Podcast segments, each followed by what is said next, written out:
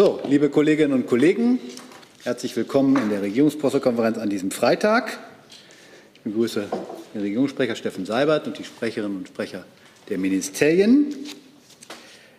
Wir haben wie jeden Tag, jeden Tag in der Woche fast, also montags, mittwochs, freitags, diese Regierungspressekonferenz in der Bundespressekonferenz. Wie Sie wissen, wenn Sie uns an den Bildschirmen zuschauen, wir sind ein Verein von Journalisten, keine Regierungsorganisation. Wir Journalisten die Gastgeber und stellen Fragen an die Bundesregierung. Dass die Bundesregierung auch in diesen Tagen bei uns zu Gast ist, freut uns sehr. Eine Gebärdendolmetschung kann über den Sender Phoenix empfangen werden. Auch dafür danken wir. Wir haben am Freitag wie jede Woche erstmal die Termine der Kanzlerin für die nächste Woche und das macht Herr Seibert. Bitte schön. Ja, einen schönen guten Tag. Ich fange trotzdem mit einem Termin für heute an. Sie wissen ja schon, dass um 15 Uhr, ab 15 Uhr, es eine Telefonkonferenz der Bundeskanzlerin mit den Regierungschefs und Chefinnen der Bundesländer geben wird zum Thema nächste Phase der Impfstrategie, insbesondere Einbeziehung der niedergelassenen Ärzte und Ärztinnen in das Impfen. Das wussten Sie schon. Ich weiß nicht, ob Sie auch schon wussten, dass im Anschluss daran die Bundeskanzlerin eine Pressekonferenz äh, zu ihrer Information geben wird. Ich kann Ihnen natürlich noch nicht ganz genau jetzt schon sagen, wann im Anschluss daran ist. Dann kommen wir zum Montag. Da wird es äh, ab 11 Uhr die Sitzung des sogenannten Corona-Kabinetts geben, Vorbereitung der Bundeskanzlerin mit den zuständigen Fachministern äh, zu den aktuellen Themen der Pandemie, insbesondere zur Vorbereitung des, äh, der Beratungen zwischen Bund und Ländern, die dann, und das ist der nächste Termin, am Montag um 14 Uhr beginnen. Ein ganzes Spektrum wichtiger Fragen im Zusammenhang mit der Pandemie in Form einer Videokonferenz. Und auch daran gibt es im Anschluss eine Pressekonferenz, bei der dann allerdings wieder, wie Sie das schon kennen, die, der regierende Bürgermeister Herr Müller aus Berlin und Bayerns Ministerpräsident Söder gemeinsam mit der Bundeskanzlerin im Kanzleramt die Presse unterrichten werden. Am Dienstag, 23. März, auf Einladung der Bundeskanzlerin das fünfte Spitzengespräch der sogenannten konzertierten Aktion Mobilität. Es wird eine Videokonferenz sein und es geht wie insgesamt in dieser Reihe von Gesprächen um die Zukunft des Automobilstandorts Deutschland. Das ist von 19 bis 21 Uhr nicht presseöffentlich. Im Anschluss ist eine Pressemitteilung geplant. Am Mittwoch, 24. März um 9.30 Uhr die Sitzung des Bundeskabinetts zur üblichen Zeit. Und von 13 bis 14 Uhr wird sich die Bundeskanzlerin dann im Deutschen Bundestag bei der Regierungsbefragung den Fragen der Abgeordneten im Plenum stellen. Am Donnerstag und Freitag wird sie dann in Brüssel am Europäischen Rat teilnehmen. Äh, die Staats- und Regierungschefs haben ein vielfältiges Programm. Es wird gehen um Binnenmarkt- und Industriepolitik, Fokus auf Digitalisierung. Dazu hat Dänemark äh, gerade Impulse an die Europäische Kommission übermittelt, die dann in der Folge auch von weiteren Mitgliedstaaten unterstützt wurden. Natürlich wird es auch um die aktuelle pandemische Lage gehen. Es gibt außerdem außenpolitische Themen auf der Tagesordnung, die Lage im östlichen Mittelmeer, das Verhältnis der EU zur Türkei sowie die Beziehungen zu Russland und wie immer am Anfang eine Begegnung mit dem Präsidenten des Europäischen Parlaments, David Sassoli. Im Anschluss an den Europäischen Rat am Freitag dann der Euro-Gipfel im inklusiven Format, also mit allen 27 Mitgliedstaaten. Dabei soll die internationale Rolle des Euro besprochen werden. Um Ihnen die Vorbereitung auf den Gipfel zu erleichtern, wir, bieten wir Mittwoch dann um 11.30 Uhr ein Briefing zum Europäischen Rat an als Videokonferenz. Dieses Mal die Details erfahren Sie am Montag. Und das wäre mein Ausblick auf die kommende Woche. Vielen Dank, Herr Seibert. Hey Leute, Thilo hier. Unsere naive Arbeit in der Bundespressekonferenz und unsere wöchentlichen Interviews, die sind nur möglich, weil ihr uns finanziell unterstützt. Und damit das so bleibt, bitten wir euch, uns entweder per Banküberweisung oder PayPal zu unterstützen. Weitere Infos findet ihr in der Podcast-Beschreibung. Danke dafür. Dann haben wir eine Reiseankündigung. Maas am kommende Woche nach Brüssel reisen wird. Dort wird er zunächst am Montag am EU-Außenrat und am Dienstag und Mittwoch am NATO-Außenministertreffen teilnehmen.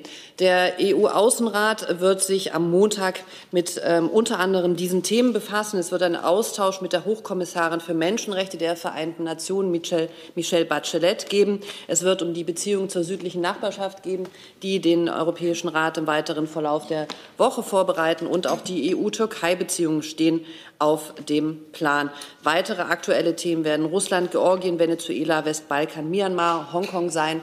Und der irische Außenminister wird von seiner Reise in den Iran berichten. Also eine sehr volle Agenda. Auch das EU-Menschenrechtssanktionsregime, das ja kürzlich geschaffen wurde, wird dort diskutiert werden. Bei dem NATO-Außenministertreffen, das das erste physische Treffen im NATO-Außenministerkreis seit 2019 sein wird und wo der amerikanische Außenminister Anthony Blinken teilnehmen wird, steht der äh, maßgeblich auch vom Auswärtigen Amt von Außenminister Maas angestoßene Strategieprozess NATO 2030 auf der Agenda. Das ist ein Reflexionsprozess über den großen Blick, wie die NATO sich in Richtung 2030 entwickeln soll.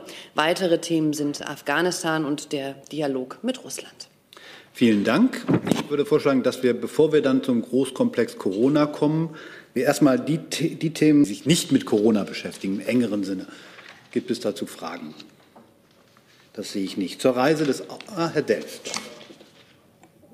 Ja. Also zu dem, ich habe noch mal zu dem Impfgipfel oder wie immer man das nennen möchte. Ja, das ist aber, glaube ich, doch im engeren ja. Sinne Corona. Ne? Wenn ich, das, ja, ich würde gerne erst die anderen fragen. Wir kommen immer Corona. Sie kommen dann gleich dran. Das, so. gibt, es, gibt es andere Fragen zu den Terminen der Kanzlerin? Also kam zur Kabinett, zum Europäischen Rat oder Ähnlichem, sehe ich erstmal nicht der Fall. Ähm, dann haben wir, gibt es Fragen zur Reise des Außenministers nach Brüssel. Das sehe ich auch nicht. Dann kommen wir jetzt zum Großkomplex Corona und fangen mal mit dem Impfgipfel an. Und da beginnt Herr Delf und dann Herr Weitschussmann. Ja, Herr Seibert, können Sie vielleicht eine Einschätzung abgeben, hm, wie ausführlich dieses Treffen heute wird? Kann man das auch so ein bisschen schon als Vorbereitung jetzt für das Treffen am Montag ansehen oder ist das wirklich so ganz eng gefasst jetzt wirklich die Frage AstraZeneca, Hausärzte impfen? Äh, ist es wirklich nur dieser ganz enge Themenkomplex oder können wir damit rechnen, dass es heute auch ein bisschen länger geht? Also über die Dauer kann ich wie immer äh, keine Mutmaßungen anstellen. Heute gibt es ein ganz klares Thema und das ist die, wie ich gesagt habe, nächste Phase der Impfkampagne.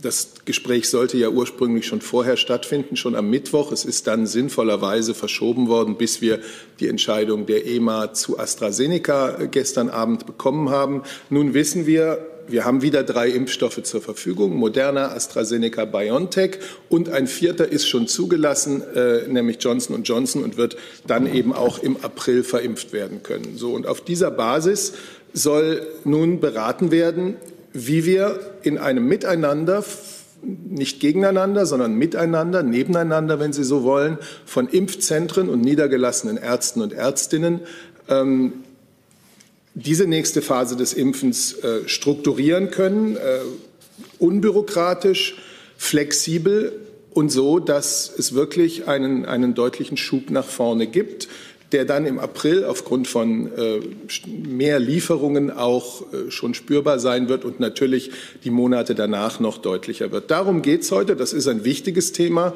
Deswegen denke ich, wird es auch eine inhaltlich ausführliche Debatte dazu geben. Aber ich kann überhaupt nicht vorhersagen, wie lange es dauert. Und äh, der Montag ist noch mal eine separate Veranstaltung. Zusatz? Noch eine Nachfrage.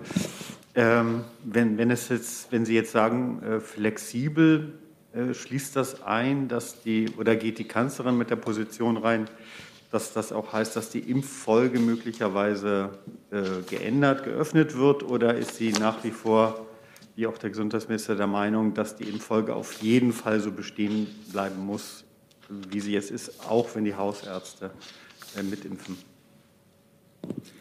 Also flexibel heißt ja nicht eine Aufgabe äh, von äh, die Priorisierung, die sinnvoll äh, war und ist, aufzugeben. Sie ist notwendig, äh, gerade in einer Zeit, in der wir eben noch nicht Impfstoff für alle Menschen ab 18, die ihn haben wollen, zur Verfügung haben.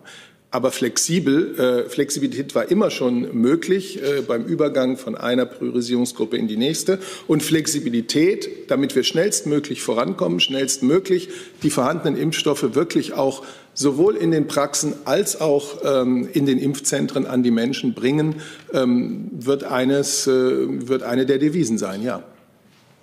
Herr Reitschuster. Ich habe eine Frage an Herrn Gülde vom Gesundheitsministerium. Herr Gülde, die Neue Zürcher Zeitung hatte gestern einen Artikel mit der Überschrift Ein Berliner Arzt klagt an, ich bin fassungslos, mit welchem Leichtsinn bei uns geimpft wird. Der Vorwurf, keine Schnelltests für die impfenden Ärzte, keine Impfungen für die Ärzte. Mir ist völlig klar, dass Sie über einen Berliner Vorfall nichts sagen können. Die Frage ist aber eine allgemeine. Wie stellt die Bundesregierung sicher, dass es solche Zustände nicht gibt? Wie sind da die Richtlinien? Danke. Naja, ich kann Ihnen natürlich jetzt äh, nur die Rahmenbedingungen dazu erläutern. Und die haben wir in der Impfverordnung festgelegt. Und in der Impfverordnung ist ganz klar festgelegt, dass äh, medizinisches Personal, was unmittelbar an der Impfung beteiligt ist, auch tatsächlich zur ersten Kategorie in der Impfpriorisierung zählt und insofern auch geimpft werden kann. Wie gesagt, aber das haben Sie schon gesagt, zu diesem einzelnen Fall kann ich mich jetzt nicht äußern. Aber die Rahmenbedingungen sind ganz, ganz klar. Äh, Menschen, die an der Impfung von äh, anderen Menschen unmittelbar beteiligt sind, gehören zur ersten Impfkategorie. Zusatz? Und ansonsten, obwohl Sie danach nicht fragen, aber es betrifft ja auch das Gesamtvertrauen, das Bürger in, die, in den Impfvorgang haben können. Ansonsten zeigen ja gerade die Ereignisse in dieser Woche, nämlich die Aussetzung der Impfungen mit AstraZeneca, die Untersuchung von Vorfällen durch die Europäische Arzneimittelagentur und der Beschluss von gestern Abend, dass genau das eben nicht passiert. Es wird nicht leichtsinnig oder nachlässig verimpft, sondern es wird sehr genau beobachtet. Alle Impfstoffe sind in der Phase 4 ähm, der Impfstoffentwicklung. Das heißt, sie werden weiter sehr sorgfältig beobachtet. Es wird weiterhin geprüft. Das äh, Paul-Ehrlich-Institut hat seine Aufgabe absolut erfüllt, indem es nämlich, äh, wenn ich so sagen darf, Alarm geschlagen hat, äh, eine, ein auf, hingewiesen hat auf eine Häufung von Fällen. Das ist überprüft worden anhand aller international verfügbarer Daten. Ich glaube, das ist etwas, was den Bürgern auch sagen kann. Die Sicherheitsstrukturen äh, sind da und äh, sie werden genutzt und sie funktionieren im Interesse der Bürger. Kurze Nachfrage. Sie haben auf die Richtlinie verwiesen. Haben Sie einen Überblick, Zahlen, wie weit das funktioniert, wie viele Ärzte in den Impfzentren geimpft sind und ob die äh, prioritär mit Schnelltests versorgt werden? Danke. Ähm, zu Zahlen geimpfter Ärzte liegen mir tatsächlich jetzt keine Informationen vor. Schnelltests? Auch dazu, das liegt in der Zuständigkeit tatsächlich der Länder, diese Impfungen zu vollziehen und dann eben auch zu testen. Ähm, Zahlen werden darüber jetzt ähm, nicht erhoben. Ähm, wie gesagt, da müsste ich Sie bitten, sich an die Länder dazu wenden. Herr Safelberg. Ja, ich habe noch mal eine allgemeine Frage, auch äh, äh, gesundheits, gesundheitspolitisch. Ähm, also seit Ende Dezember äh, wurden, wurden also Vaccins zugelassen. Und äh, jetzt haben wir schon bald Mitte März, also wichtige Monate sind seitdem vergangen. Warum, äh, äh, warum ist, ist, ist seitdem noch nicht möglich, dass es in Deutschland, dass es auch Arztpraxen jetzt schon impfen? Und ähm, äh, warum ist es in anderen Ländern, wo auch mehrere Vaccins zugelassen wurden, äh, schon möglich. Können Sie das ein bisschen erklären für diejenigen, die vielleicht nicht so äh, in der deutschen ja. Politik zu Hause sind? Ja, ähm, im Grunde genommen hat Herr äh, Minister Spahn äh, gerade in der vorigen PK dieses Problem auch noch mal kurz skizziert. Letztlich ist es so, ähm, wir brauchen gewisse Impfstoffmengen einfach, um in die Fläche gehen zu können. Also Herr Spahn hat auch gesagt, es bringt natürlich nichts, wenn wir einer Arztpraxis äh, fünf Impfdosen anbieten können, dann brauchen wir nicht in die Fläche zu gehen. Wir haben äh, aufgrund der Impfpriorisierung äh, uns dazu entschieden, zentral zu impfen über diese Impfzentren. Und ähm, in der zweiten Phase, die ja Herr Seibert gerade schon angesprochen hat, dann tatsächlich auch in die Arztpraxen zu gehen. Dazu bedarf es aber gewisser Impfstoffmengen. Und Herr Spahn hat es auch gerade noch mal eben ausgeführt. Wir gehen davon davon aus, dass zu Beginn der zweiten Kampagne, also dann im April, wir pro Arztpraxis ungefähr eine, Impf, äh, eine Impfsprechstunde pro Woche anbieten können.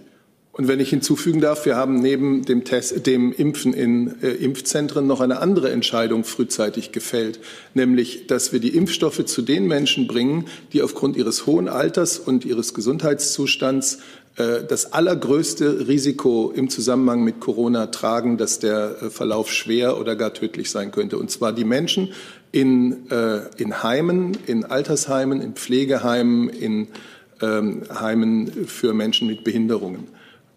Es sind mobile Teams äh, zu diesen Menschen äh, gegangen und haben, das war ein, ein, ein Kernpunkt unserer Priorisierung in dieser ersten Phase. Und wir sehen jetzt ja, wo äh, die, die absolute Mehrheit dieser Menschen auch tatsächlich geimpft wurde, und zwar zweifach, ähm, wie die Inzidenz in dieser Bevölkerungsgruppe ganz deutlich nachgelassen hat. Und äh, wenn es Ausbrüche gibt in, in solchen Einrichtungen, äh, es erstens weniger sind, sie zweitens nicht mehr so schlimm verlaufen. Das heißt, das war eine bewusste Entscheidung ähm, der Priorisierung in Deutschland. Ja. Vielleicht noch kurze Nachfrage, äh, wenn ich darf.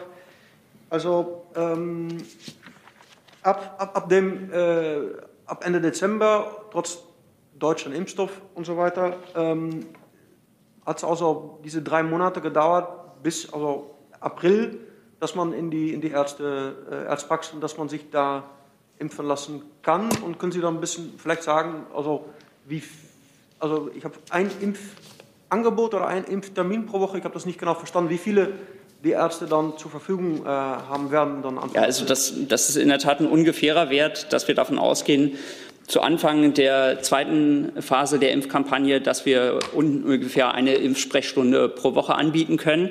Und nochmal, Voraussetzung dafür. Was heißt das, eine Impfsprechstunde? Was, was bedeutet das? Naja, eine, eine Stunde quasi pro Woche pro Arztpraxis. Und ähm, das kann man dann runterrechnen, vielleicht so, ja, das wird so ungefähr so im einstelligen Bereich dann wahrscheinlich sich abspielen, möglicherweise im niedrigen zweistelligen Bereich, dass dann dann pro Arztpraxis äh, Impfungen 10 stattfinden oder 20 können. Personen? Ungefähr, ja. Ich habe zwei Fragen online. Die erste Frage bezieht sich auf die kostenlosen FFP2-Masken, geht auch an Herrn Gülde. Wie läuft die Finanzierung in diesem Fall haushaltsrechtlich ab? Gibt es einen Nachtragshaushalt oder gibt es Einsparungen an anderer Stellen im Bundesgesundheitsministerium? Die Frage geht an Sie und vielleicht ersatzweise dann auch an das BMF. Ja, also ich glaube, dazu müsse, also man hat sich ja darauf geeinigt, dass der Bund die Kosten übernimmt. Und ich denke, dazu zu den ähm, haushalterischen Fragen müsste tatsächlich das BMF dann Stellung nehmen. Kommt das BMF kurz?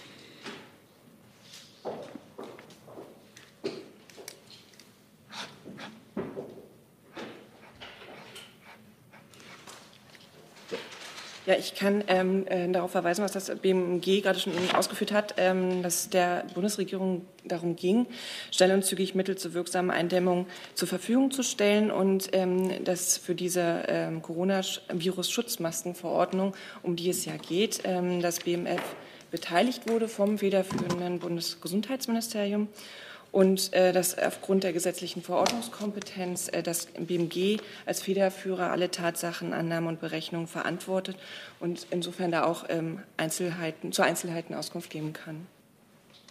Jetzt äh, verweist das BMF doch wieder an Sie.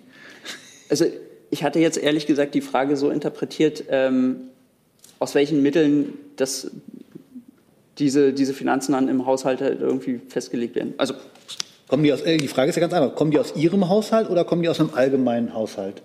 Ähm, Müsste ich gegebenenfalls nachtragen. Also, okay. Dann versuchen wir das nachzutragen, wir das bilateral mit Herrn Schulze von ja. der Taz. Wunderbar. Frau Lindner fragt zum Reisen nach Mallorca. Helge Braun habe gewarnt von Mallorca als Mutantenschmelztiegel. Warum gibt es für Reiserückkehrer dann keine Testpflicht? Wer kann mir das beantworten? Ich würde vielleicht einfach mal kurz, kurz anfangen.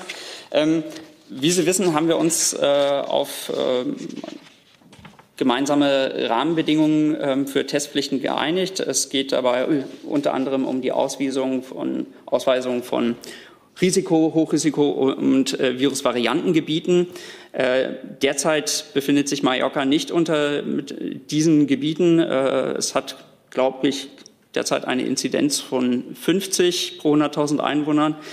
Und ähm, insofern kann ich Ihnen da jetzt äh, keine Änderungen da in Aussicht stellen. Aber ich kann natürlich sagen, dass wir die äh, Lage auf Mallorca auch sehr aufmerksam im Blick behalten. Herr Dess. Herr Sabat, ich Frage zum, jetzt mit Blick auf den Montag. Ähm, da hört man ja immer wieder Forderungen, dass diese von der Kanzlerin ja mal eingeführte äh, Notbremse, dass die nochmal nachgeschärft werden müsse oder verstärkt werden müsse. Ähm, erstens sieht die Kanzlerin selbst diese Notwendigkeit auch und vor allen Dingen, was, was genau kann man darunter verstehen? Heißt das, dass einfach jetzt praktisch schon das Beschlossene jetzt auch von den Ländern durchgesetzt wird, was ja in vielen Fällen gar nicht der Fall war, oder dass man die, diese, dieses Limit von 100 äh, Inzidenz noch mal runtersetzt auf vielleicht 50. Bislang, es gab ja Fälle, wo es erst ab 200 in einigen Bundesländern griff. Also ich habe darüber ja hier schon mehrfach äh, jetzt in den letzten, bei den letzten Regierungspressekonferenzen berichtet und ich habe auch den ganz klaren ähm, ziemlich unmissverständlichen, gemeinsamen, gefassten Beschluss äh, von Bund und Ländern äh, zitiert. Ich mache es jetzt hier nicht nochmal, aber der sagt ja ganz genau, was äh, bei einer Inzidenz mehrere Tage über 100 äh, wieder auf den Stand vom sieb, vor dem 7. März zurückzudrehen sei. Natürlich wird das, äh, wird das eines der Themen am Montag sein. Und dabei wird man einfach betrachten müssen, die Situation, in der wir stecken. Wir haben wieder deutlich steigende äh, Neuinfektionszahlen. Wir bewegen uns jetzt bundesweit auf einen Schnitt von 100 zu. Heute Morgen war es äh, 95,6. Wir haben die deutlich ansteckendere äh, Virusvariante B117 inzwischen dominierend bei über 70 Prozent, als die letzten Zahlen rauskamen. Wahrscheinlich steigt das jetzt noch weiter. Ähm, wir haben wir haben die Gewissheit, das weiß jeder, dass eine höhere Zahl von Infizierten eben auch eine höhere Zahl von schweren Verläufen äh, bedeuten wird. Äh, wir haben schon jetzt die Situation, dass, wenn auch moderat, die Belegung der Intensivstationen wieder steigt. Äh, das sind alles keine guten Nachrichten. Und wir wissen ja, Krankenhauseinweisungen, Verlegung in die Intensivstation, das alles geschieht mit einem zeitlichen Abstand zur Erstansteckung. Das heißt, da werden wir mit einiger Verzögerung wahrscheinlich noch deutlichere negative äh, Aspekte sehen. Und wir sehen um uns herum in Europa viele dramatische Beispiele ähm, einer dritten Welle mit zum Teil viel, viel höheren Inzidenzen im äh, weit dreistelligen Bereich. Ähm, und diese Gefahr besteht auch für uns. Und das ist das Bild, dass alle, die am Montag für Bund und Länder beraten, sicherlich äh, im Kopf haben werden, um zu beraten, welche Maßnahmen in dieser schwierigen Lage angemessen sind. Ich kann jetzt und werde den weiteren Beratungen, den Beratungen des Montags dann hier nicht weiter vorgreifen. Meine Nachfrage, kann ich Ihre Ausführungen auch so zusammenfassen, dass man jetzt am Montag mit, mit weiteren Lockerungen nun eigentlich nicht rechnen kann, richtig? Die pandemische Lage und die Beschlüsse, die wir haben und die ja noch gelten, sprechen eine deutliche Sprache. Herr Rentschuster. Eine Frage an Herrn Gülde. Herr Gülde, Mediziner sagen, dass man bei einer bestehenden Krankheit nicht gegen diese Krankheit impfen darf. Und es gibt die Klage, dass in den Testzentren nicht regelmäßig vor der Impfung die äh, zu Impfenden getestet werden ob sie infiziert sind. Können Sie das bestätigen? Wie schätzen Sie das ein? Wie steht das Bundesgesundheitsministerium dazu? Danke.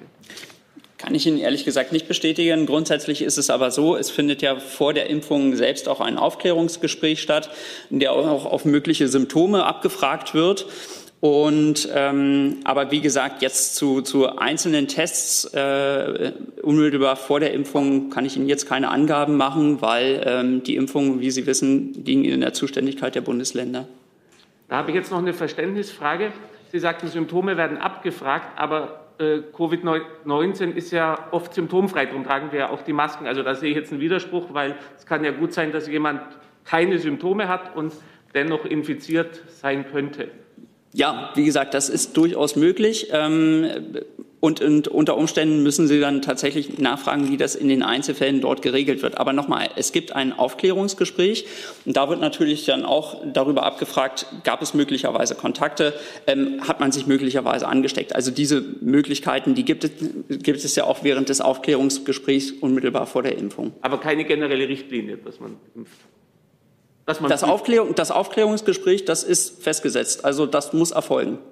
Ja. Herr Schafelberg. Bin ich dran? Ja. ja. Äh, Nochmal auch eine Verständnisfrage. Also wenn man guckt äh, in, ins Vereinigte Königreich zum Beispiel, also da machen sie sich äh, sehr lustig über die German Machine, dass das alles also mit den Impfen hier in Deutschland nicht so schnell klappt. Äh, äh ich sehe zum Teil hämische Kommentare von meinen Kollegen da äh, Richtung EU und auch Deutschland.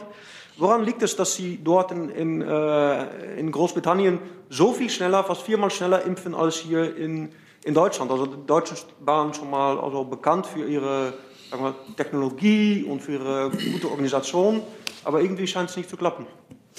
Naja, es gibt natürlich zwei Dinge. Also zunächst einmal, ich kann mir jetzt zu, zu, einzelnen Kommentaren in der Berichterstattung jetzt keine Stellung nehmen, aber grundsätzlich ist es so, Sie wissen, es gab äh, in Großbritannien eine Notfallzulassung der ähm, Impfstoffe.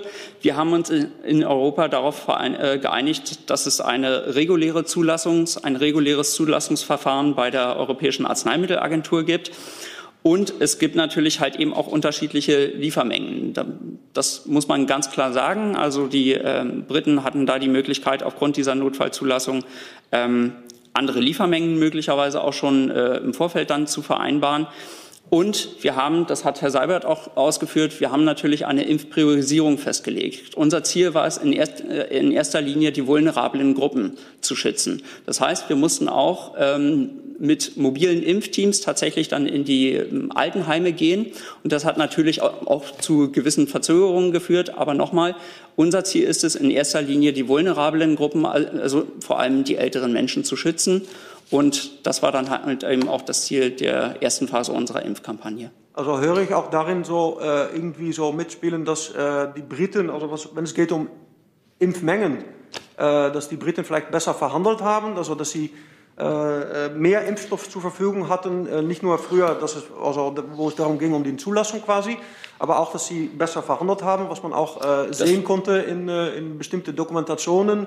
Ähm, Nee, also das kann ich jetzt nicht sagen, weil ich war bei den Verhandlungen selbst nicht dabei. Die Verhandlungen hat ähm, die Europäische Kommission geführt, beziehungsweise dann die britische Regierung. Dazu kann ich jetzt nicht sagen, inwieweit äh, sich die Einzelnen da unterschiedlich verhalten haben.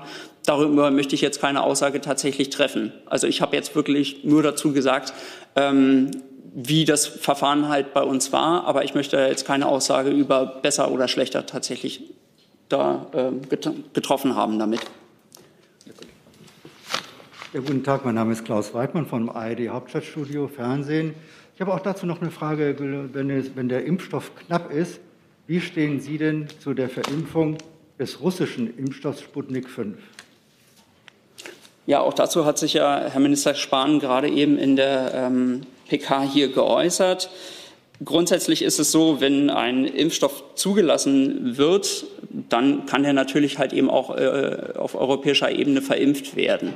Aber ähm, dazu zählt natürlich erstmal ein reguläres Zulassungsverfahren. Das ist bei der EMA eröffnet worden. Und dazu zählt dann halt eben auch, dass äh, die Datenpakete eingereicht werden seitens des ähm, Herstellers. Und ähm, darüber hinaus, wenn diese Impfstoffe dann zugelassen sind, dann kann man gegebenenfalls halt eben auch über eine Verimpfung dann in Europa bzw. Deutschland sprechen. Was rechnen Sie denn, wie lange diese Zulassungsprozedur dauert? Das kann ich nicht sagen. Also nochmal, Grundlage dafür ist, dass die Datenpakete vollständig eingereicht werden. Das ist derzeit nach meinem Kenntnisstand noch nicht vollständig erfolgt. Wochen, Monate? Ich will ja nicht Ihre Frage kritisieren, aber diese Frage haben wir eben ausführlich, ja. ausführlichst über eine Stunde hier bereits abgehandelt. Ähm, der Saal war voll und äh, ich lade gern dazu ein, wenn der Minister persönlich kommt, äh, diese Frage dann auch hier zu stellen. Aber jetzt machen wir weiter mit Herrn Schafelberg. Ja, Nochmal eine Frage auch äh, über diesen Komplex. Also vorhin hatten Sie erklärt, dass es so, ähm, dass diese Impfungen in Arztpraxen, naja, äh, im, im, niedrigen Bereich sind, dass es dieses Impfangebot gibt oder geben wird. Äh, ich habe kurz gerechnet, es gibt ungefähr 100.000 Arztpraxen in, in, in Deutschland. Und ähm, also wenn diese niedrigste Zahl quasi da mitgenommen wird, würde es in etwa, wenn man nur die Arztpraxen äh, mitnimmt, würde es ungefähr 20 Monate dauern, wenn man nur über die Arztpraxen äh, impfen würde. Also vorhin haben Sie gesagt, naja, die Kommentare aus äh, äh, Großbritannien, das wäre alles, alles nicht so schlimm. äh, weil das so Einzelmeinungen sind oder von anderswo. Aber ähm, ähm, also da spürt man ganz, ganz deutlich, dass die, dass, die, dass die sich lustig machen über Deutschland. Und äh, meine Frage ist, wenn, ähm, äh, wenn das also in diesem Tempo weitergeht mit, dem, mit, den, mit den Arztpraxen, wenn das so lange dauern würde, ist dann Deutschland noch der, also äh, sagen wir, dass sie richtig Leistung zeigen, was, was möglich wäre natürlich, um Schaden abzuwenden von der Bevölkerung, oder ist es doch eher die deutsche Schnecke? Herr Sabelberg, wenn ich mal was sagen darf. Erstens, nichts an dieser Pandemie ist lustig.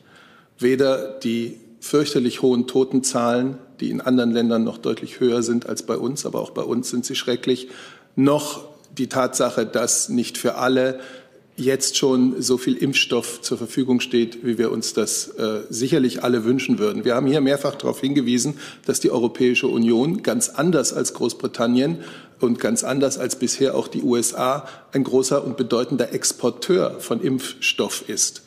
Wir haben große Mengen von Impfstoff äh, in andere Länder außerhalb der Europäischen Union, auch nach Großbritannien, exportiert. Den umgekehrten Weg gibt es nicht. Also das ist ja alles hier in den letzten Wochen und Monaten sehr intensiv äh, besprochen worden. Ich habe gesagt, heute gibt es eine Telefonkonferenz zwischen Bund und Ländern, um genau diesen Punkt zu besprechen. Wie schafft man die nächste Phase des Impfens, in der es sowohl die Impfzentren mit ihrer wichtigen Aufgabe geben soll, als auch ähm, die niedergelassenen Ärzte, die einen wichtigen Beitrag äh, liefern können, schon ab April äh, anzuschieben, diese neue Phase. Und wie bringt man das mit den voraussichtlich zur Verfügung stehenden Impfdosenmengen äh, überein? Und ich kann Sie nur einladen, sich vielleicht für die Pressekonferenz heute im Anschluss an diese Telefonkonferenz auch zu interessieren. Ja, danke fürs Angebot. Ähm, nur diese, diese die Kampagne über die Arztpraxen, also es gibt ganz viele Arztpraxen in Deutschland, viel mehr als in anderen Ländern zum Beispiel. Ähm, also deutsche Ärzte haben auch einen, einen guten Ruf. Allerdings, wenn sie ähm, äh, nur, sich nur auf die Arztpraxen konzentrieren und wenn nur darum geht es doch gar nicht. Sag, also, Entschuldigung, ja. aber wir haben es jetzt mehrfach gesagt. Es geht nicht um ein nur in den Arztpraxen das impfen. Aber ja, dann brauchen Sie doch die Frage nicht zu stellen. Entschuldigung, wenn ich das so sage. Aber wenn wir sagen, es geht um ein Nebeneinander, um eine Kombination von Impfen in Impfzentren und Arztpraxen, das ist das, Them das Thema heute, dann müssen wir doch den anderen Fall hier nicht diskutieren. Nein, das verstehe ich sehr wohl. Aber ein Baustein von, diesen, von, diesen, von, der äh, Bekämpfung der Pandemie ist, wie Sie richtig gesagt haben, äh, dass man die Arztpraxen dazu nimmt. Aber wenn es nur diese eine Stunde gibt und wenn es diese äh, vorhandene Zahl gibt, wenn es nur so viele Menschen äh, äh, gibt, die dann pro Woche äh, äh, oder pro Monat dann da geimpft werden können, dann kommt man auf eine Zahl, vielleicht 20 Monate würde das dauern. Gut, um das vielleicht jetzt abzuschließen, wenn ich das sagen darf. wir haben, doch keine, wir haben doch keine lineare Entwicklung. Die zu erwartenden Liefermengen von Impfstoffen gehen doch nicht einfach so, sondern wir haben das doch mehrfach gesagt, die Verträge sind so, dass wir im zweiten Quartal äh, zunehmend und zwar äh, nicht linear zunehmend eine ganz große Verbesserung an dieser, an dieser Lieferfront sozusagen erreichen werden und im Sommer ganz woanders stehen, als wir nach aller Voraussicht äh, noch im April stehen. Und der April wird schon besser sein als der März. Das heißt, es ist falsch, einfach zu sagen, okay, so und so viel Impfungen in Arztpraxen in dem Monat und wenn es in dem Tempo weitergeht, es wird nicht in dem Tempo weitergehen. Das hoffen wir. Ja, aber da, das ist auch die Basis unserer Berechnungen, weil wir ja auch Verträge haben und zugesagte Liefermengen. Nun haben wir erlebt, dass Liefermengen, äh, die zugesagt sind, auch gelegentlich ähm, erst später kommen. Das ist richtig. Aber äh, die Zahlen sind so, dass wir sehr zuversichtlich sein können, dass wir eben nicht eine lineare Zunahme haben, sondern eine sehr deutliche Zunahme. Herr Reitschuster. Eine Frage noch an Herrn Gülde, vielleicht auch Herr Seibert. Ich habe im letzten Jahr, Oktober, November, hier schon gefragt nach ähm, Kollateralschäden, nach äh, möglichen Nebenwirkungen von Masken, gerade auch bei Kindern, ob es da Studien gibt, Untersuchungen. Jetzt sind viele Monate vergangen. Gibt es da inzwischen Studien? Hat man welche in Auftrag gegeben? Wenn Sie da vielleicht ein kurzes Update äh, geben könnten. Also zum Thema Maskentragen haben sich ja die zuständigen medizinischen Fachgesellschaften, unter anderem die Kinder- und Jugendärzte, als auch die pneumologischen Fachgesellschaften vielfach geäußert. Ähm, es gibt keine Hinweise darauf, dass das Masketragen selbst schadet für ähm, Kinder ebenso wie für Erwachsene. Und darüber hinaus habe ich Ihnen jetzt ähm, keine weiteren Angaben zu irgendwelchen Studien zu machen. Mir liegen keine Erkenntnisse dazu vor, dass, dass es dazu Studien gab. Gegebenenfalls kann ich das nochmal nachreichen. Aber wie gesagt, die medizinischen Fachgesellschaften haben sich sehr, sehr eindeutig zu diesem Thema geäußert. Zusatz? Vielleicht habe ich mich etwas unglücklich ausgedrückt. Es ging mir nicht nur um die Masken, sondern auch generell um Fragen wie psychische äh, Folgen und äh, dergleichen. Wenn man es da vielleicht noch mal konkretisieren könnte, was da an neuen Untersuchungen oder wissenschaftlichen Studien in Auftrag gegeben wurde oder schon vorliegt. Danke. Ja, da gibt es, da gibt es einige Studien. Da würde ich Sie tatsächlich bitten, sich da mal an das Robert-Koch-Institut zu wenden. Ähm, die haben auf ihrer Webseite tatsächlich äh, eine sehr umfangreiche Studiensammlung zu diesem Thema, unter anderem auch die Cosmo-Studie, die sich ja auch unter anderem mit den psychischen Folgen halt eben der Pandemie befasst. Und äh, darauf würde ich Sie gerne verweisen. Ja. So, ich würde jetzt gerne noch mal zu anderen Themen kommen. Wir haben hier zwei Fragen zu Nord Stream 2. Äh, Herr Nils fragt das Auswärtige Amt und das Bundeswirtschaftsministerium, bedeutet das US-Verlangen nach Sofortbaustopp für die Nord Stream 2 Pipeline das Ende der deutschen Souveränität in puncto Außenwirtschafts- und Energiepolitik? Und gibt es daraufhin Reaktionen äh, in Bezug auf, also wird protesti offiziell protestiert oder gar mit dem US-Botschafter gesprochen? Oder gibt es eine EU-Absprache nach diesem, wie Herr Nils sagt, Erpressungsversuch? Und äh, Herr Dulgunov von der Agentur TASS fragt, das Handelsblatt berichtet, dass die Bundesregierung der neuen US-Regierung angeboten habe, die Ukraine stärker zu unterstützen. Als Gegenzug erwarte man den Verzicht auf Nord Stream 2 Sanktionen. Können Sie das bestätigen? Ich kommentiere hier keine Presseberichte. Ich glaube, unsere, das beantwortet, glaube ich, beide Fragen. Ähm, unsere Haltung zu Nord Stream 2 ist bekannt. Natürlich haben wir die Presseerklärung ähm, des State Departments von Außenminister Blinken gestern zur Kenntnis genommen. Und es ist auch genauso bekannt, dass dort ähm, äh, unterschiedliche Ansätze und Positionen bestehen. Auch unsere ablehnende Haltung zu extraterritorialen ähm, Sanktionen sind ja bekannt. Äh, Herr Blinken hat auf die US-Gesetzeslage, wie sie nach der Sanktionsgesetzgebung der Vereinigten Staaten von Amerika ist, hingewiesen. Und auch das ist ja auch schon bekannt. Insofern habe ich hier heute keine Neuigkeiten ähm, zu verkünden. Wird der Außenminister sich in dieser Frage mit dem, oder das Außenministerium sich in der Frage mit dem US-Botschafter benetzen? Oder gibt es eine andere Form von Gesprächsformaten? Auch Herr Maas hat schon gesagt, dass wir zu Konsultationen, wie sie auch in der USA-Gesetzgebung, die äh, ich glaube, im Februar verabschiedet worden war, ja angeregt ähm, wurden, dass wir zu solchen Konsultationen ähm, bereit sind und auch dafür ein Gespräch zur Verfügung stünden. Zu diesem Thema Nord Stream 2. Erstmal Herrn Delfs. Ja, auch nochmal Frau äh, Adebar und Herrn Seibert. Sehen Sie eigentlich und sieht auch die Kanzlerin diese Sanktionsdrohung an als Teil dieser ja eigentlich als etwas freundlicher sich ursprünglich mal angekündigten ähm, Gespräche mit den USA zu diesem Thema. Da hat ja die Kanzlerin selbst mal gesagt, sie würde auch gerne mit Herrn Biden selbst besprechen und dann würde dann auch alles auf den Tisch kommen. Oder sieht man jetzt wieder diese Androhung als sozusagen eine Störung dieses äh, konstruktiven Gesprächs, was man ja eigentlich mit den USA anstrebt zu dem Thema? Unsere Haltung ist da unverändert. Wir sehen extraterritoriale Sanktionen, wie sie von den USA im Zusammenhang mit Nord Stream 2 äh, angedroht und verhängt werden. Ähm, die lehnen wir ab und das haben wir gegenüber der US-Administration zur Sprache gebracht und werden das auch weiterhin tun. Herr Reittusser dazu zu dem Thema oder zum anderen? Gut. Gibt es noch weitere Fragen? Ich sehe jetzt erstmal keine weiteren Fragen direkt zu Nord Stream 2. Dann äh, sind Sie dran mit einem verwandten Thema Russland. Eine Frage an Herrn Seibert oder vielleicht auch Frau Adebar. Der Herr Nawalny hat jetzt berichtet aus dem Gefängnis, dass er äh, dort in meinen Augen unter folterähnlichen Bedingungen behandelt wird. Er wird zum Beispiel jede Stunde in der Nacht aufgeweckt. Ist der Bundesregierung das bekannt? Nimmt sie das zum Anlass, da noch einmal ihre Besorgnis auszudrücken oder den russischen Behörden etwas mitzuteilen? Danke. Ich kenne jetzt diesen jüngsten Bericht von Herrn Nawalny nicht, dass die Zustände im russischen Strafvollzug, insbesondere in den Straflagern, ähm, sicherlich nicht dem entsprechen, was wir uns unter menschenwürdigem Strafvollzug vorstellen und praktizieren. Das ist aufgrund vieler früherer Aussagen bekannt, aber diese konkrete äh, letzte Aussage von Herrn Nawalny kann ich nicht kommentieren, weil ich sie nicht kenne. Zusatz? Äh, werden Sie sich da informieren und gegebenenfalls äh, in, intervenieren? Ist ein großes Wort, das können Sie ja nicht, aber nochmal Ihren Missmut ausdrücken.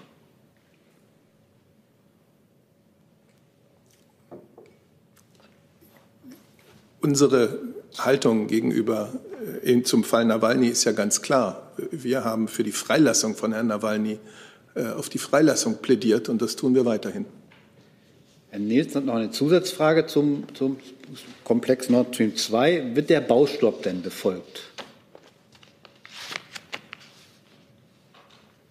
Ähm, Was wird der? Entschuldigung, befolgt? Ob der oder, das ist ja die Forderung nach Baustopp, ob der denn jetzt von Seiten der Bundesregierung oder von Seiten äh, der Betroffenen befolgt wird. Also Herr Blinken hat in der Pressemitteilung ähm, entsprechend der US-Sanktionsgesetzgebung beteiligte Firmen aufgefordert, ihre Tätigkeit dort einzustellen. Das ist nicht neu, das ist US-Sanktionsgesetzgebung, wie sie existiert, sowie auch unsere Haltung zu extraterritorialen ähm, Sanktionen bekannt ist.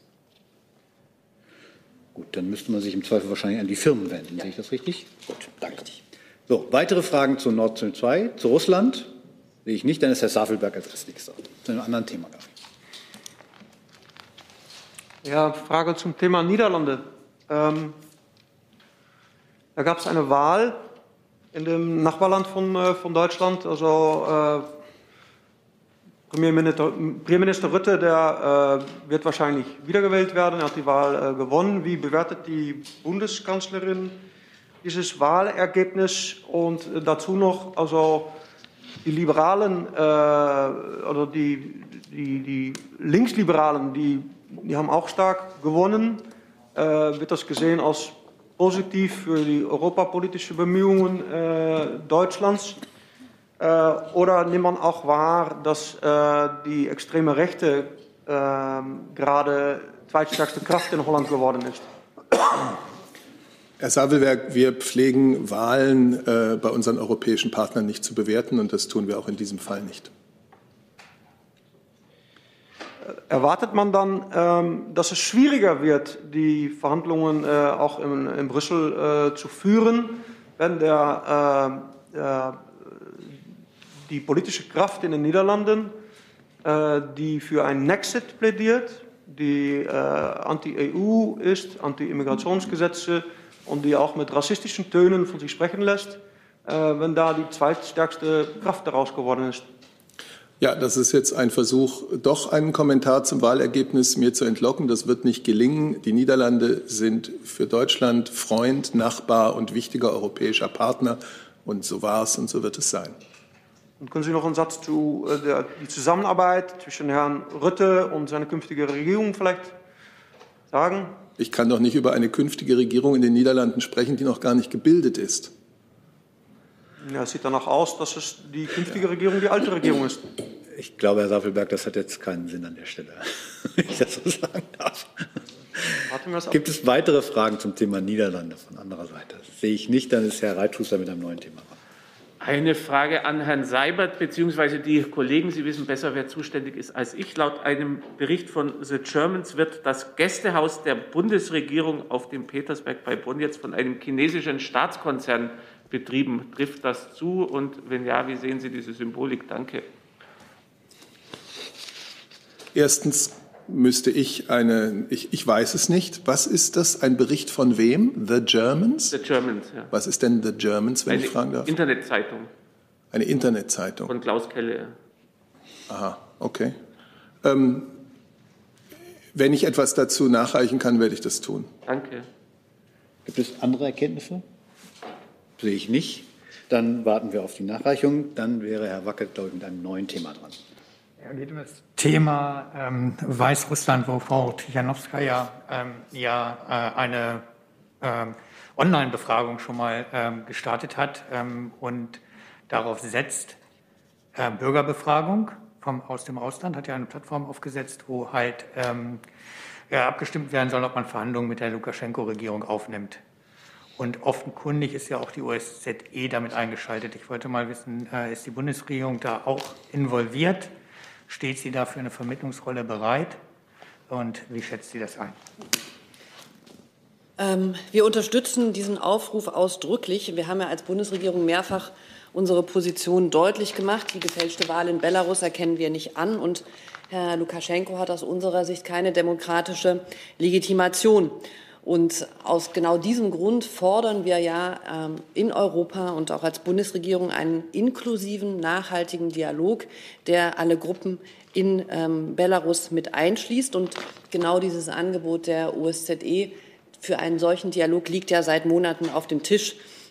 Und insofern ist es aus unserer Sicht so, dass die eine ähm, Online-Abstimmung, eine Online-Befragung doch ein gutes Mittel sein kann, um die politische Stimmung im Land einzufangen und abzubilden, um eben dahin zu kommen, wo wir hinwollen, nämlich zu einem echten nationalen Dialog, der diese innenpolitische Krise in Belarus ähm, lösen kann und der auf die legitimen Forderungen der Opposition und der Demokratiebewegung eingeht, nämlich das Recht auf ähm, faire und freie Wahlen auch zu verwirklichen. Herr Saffelberg dazu? Hey Leute, hier sind Thilo. Und Tyler. Jung und Naiv gibt es ja nur durch eure Unterstützung. Hier gibt es keine Werbung, außer für uns selbst. Das sagst du jetzt auch schon ein paar Jahre, ne? Ja. Aber man muss ja Aber mal wieder darauf halt, hinweisen. Ne? Stimmt halt. Ne? Und ihr könnt uns per Banküberweisung unterstützen oder PayPal. Und wie ihr das alles machen könnt, findet ihr in der Podcast-Beschreibung. Sonst noch jemand zu Belarus? Erstmal nicht, dann sind Sie trotzdem dran mit einem neuen Thema. Ja, auch noch eine Frage. Ähm, äh, ich weiß gerade nicht, an wen wen ich sie stellen soll. Der, der amerikanische Präsident, ähm, der hat den russischen Kollegen äh, Putin als Mörder bezeichnet. Also ich weiß nicht, ob Sie das wahrgenommen haben. Ähm, sehen Sie das auch so? Haben Sie da äh, das, das äh, wahrgenommen? Und wenn Sie das nicht so sehen, warum sehen Sie das nicht so? Ich dachte, wir hatten das Thema Russland in all seinen Nein, also es gibt ja, Fältelungen Herr Nawalny ist nicht gleichzusetzen mit Herrn Putin, glaube ich. Ich hatte nur den Eindruck, dass die äh, Veranstaltungsleitung Ja, das, das, gesehen äh, hat. Aber das man- ist jetzt man ganz von Überraschung nie gefeit, Herr Sabat. So ist es. Das ist ja auch das Schöne an der Regierungspressekonferenz. Ähm, Präsident Putin ist der Staatspräsident eines Landes, mit dem wir zahlreiche Meinungsverschiedenheiten haben. Und wenn ich nur einige Stichworte nenne, äh, und zwar nicht nur wir, sondern Europa, die G7, äh, dann würde ich zum Beispiel den Fall Skripal nennen, jüngst den Fall Nawalny, ähm, den Tiergartenmord, äh, die Einschränkungen der Menschenrechte, der Freiheiten in Russland. Das sind Themen, die natürlich äh, zwischen uns stehen und die wir auch immer wieder mit aller Offenheit gegenüber der russischen Führung ansprechen. Ähm, wir haben auch gemeinsame Interessen und natürlich äh, bedarf es auch der Kooperation mit Russland, äh, wenn man bei konkreten äh, globalen Krisen vorankommen will. Und äh, das kennzeichnet das, äh, das Verhältnis zwischen der Bundesregierung und der russischen Regierung. Dieses Nebeneinander von sehr belastenden Umständen und dem Interesse an Kooperation bei bestimmten Themen. Ja. Sie sprechen jetzt ähm, Mordversuche und einen äh, passierten Mord hier auf ungefähr einen Kilometer von diesem Saal hier an. Äh, mutmaßlich geht das auf russische Täter äh, zurück. Meine Frage war, ob Sie den amerikanischen Präsidenten folgen können, wenn er sagt, dass Herr, sein Kollege Putin ein Mörder sei. Ich habe für die Bundesregierung das gesagt, was ich dazu zu sagen habe. Aber Sie haben nicht zu meiner Fragestellung genommen. Ich habe Ihnen meine Antwort gegeben. Sie können ja fragen, aber Sie können jetzt nicht verlangen, dass ich eine bestimmte Antwort gebe. Nein, das verstehe Genau. ich. Also, Dann müssen wir leider so verbleiben. Ähm, also wollen Sie die, die amerikanische Argumentation, wollen Sie die folgen? Können Sie die folgen? Oder lehnen? Sie die ab? Ähm, wie sieht's aus? Ich habe zu dem Thema das gesagt, was ich zu sagen habe. Herr Dess, sollen Sie es noch mal versuchen? Ja, genau. Ich probiere es auch nochmal wie soll man sagen, fanden Sie denn, finden Sie solche, findet die Bundeskanzlerin solche Bezeichnungen wie Mörder in, in der internationalen Demo, Demo, Diplomatie, hält sie die für hilfreich? Hätte man das vielleicht ein bisschen diplomatischer sagen können? Oder Herr Delfs, ich habe der Antwort, die ich Herrn Savelberg gegeben habe, nichts hinzuzufügen. Ich glaube, wir kommen an der Stelle jetzt erstmal nicht ja, weiter. Stimmt. Gibt es weitere Themen? Das sehe ich nicht. Dann bedanke ich mich, bedanke mich für die Woche und wünsche ein schönes Wochenende.